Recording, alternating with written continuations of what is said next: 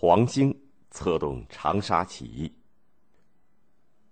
在清王朝勾结上海租界帝国主义势力，借苏报案迫害革命党人章太炎、邹容的时候，民主主义革命家黄兴从日本回到上海，并准备回到家乡湖南去策划一次武装起义。黄兴原名黄枕，湖南善化人，就是现在的湖南长沙人，父亲是个秀才。黄兴在长沙和武昌的书院里读过书，二十二岁中秀才。公元一九零二年赴日本留学，学习西方的革命史和科学文化知识。第二年，沙皇俄国拒不按约从我国东北撤兵，这是八国联军入侵中国时，沙皇俄国强占去的。沙俄的野蛮行径引起全国人民的抗俄怒火，黄兴和陈天华等留日学生组成拒俄义勇队。在孙中山、章太炎、邹容等革命先驱的影响下，赞成用革命的手段打倒封建专制的清王朝，建立新的中国。在上海，黄兴遇到同样是刚从日本回国的湖南老乡胡之坛。胡之坛任长沙明德学堂的校长，来上海招聘教员，黄兴就应他的邀请到明德学堂去做教师。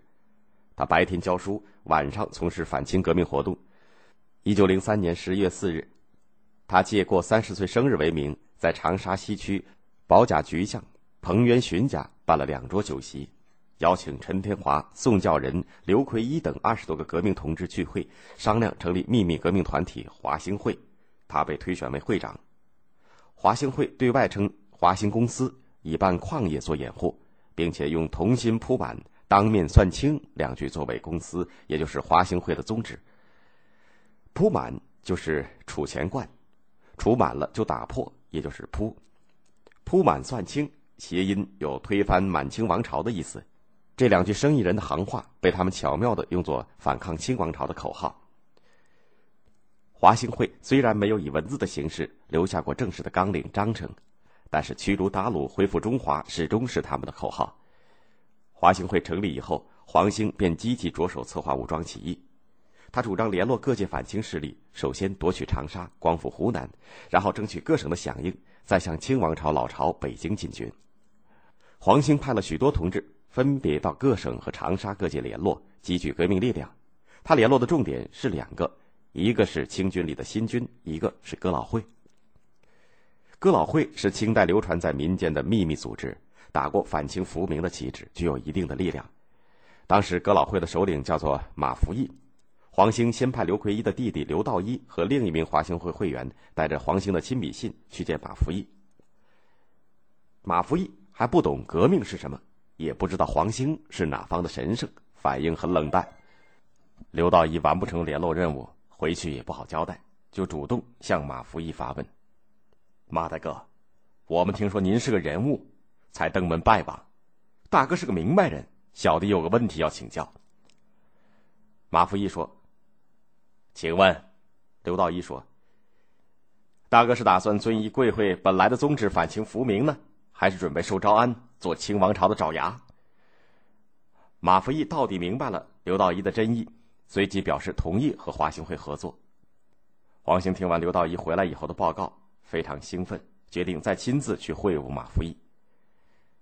在一个雪夜里，黄兴在刘奎一的陪同下步行三十里。来到香园茶园铺去会见马福义。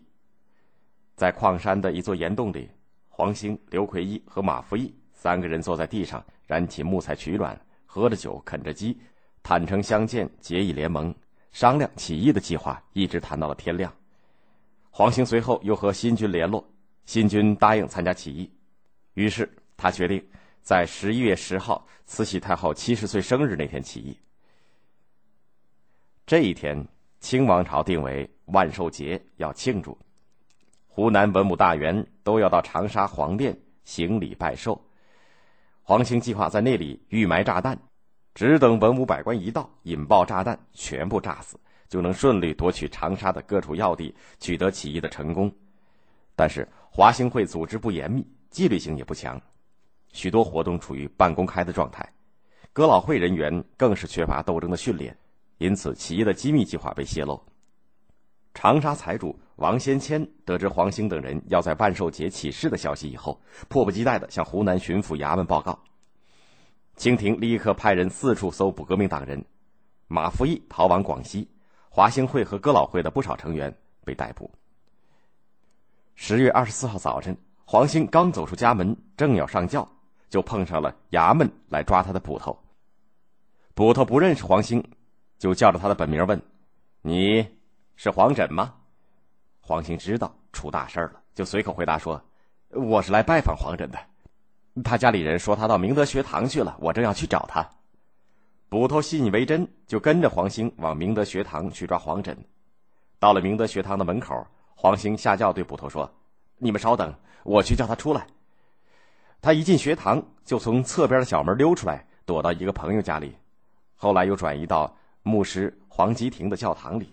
接着，他化妆成海关的官员，逃出长沙，转到武汉，到了上海。临别的时候，他和朋友约好，到沪以后立刻拍一份只有一个“星”字为暗语的电报，报告平安。他到了上海，果然拍了一封这样的电报。后来他干脆就用黄兴为名字，黄枕的名字反倒不被人知道。长沙起义虽然没有成功，力量也有所损失，但是华兴会的成员多数逃脱了敌人的魔掌，保存了元气。更重要的是，这次行动起到了动员民众参加革命的作用，扩大了革命思想的影响。后来，在华兴的鼓励下，华兴会的很多成员和他一起参加了同盟会，和孙中山携手革命，大大的壮大了革命力量。黄兴成为同盟会的领导人之一，成为孙中山革命事业中亲密的盟友。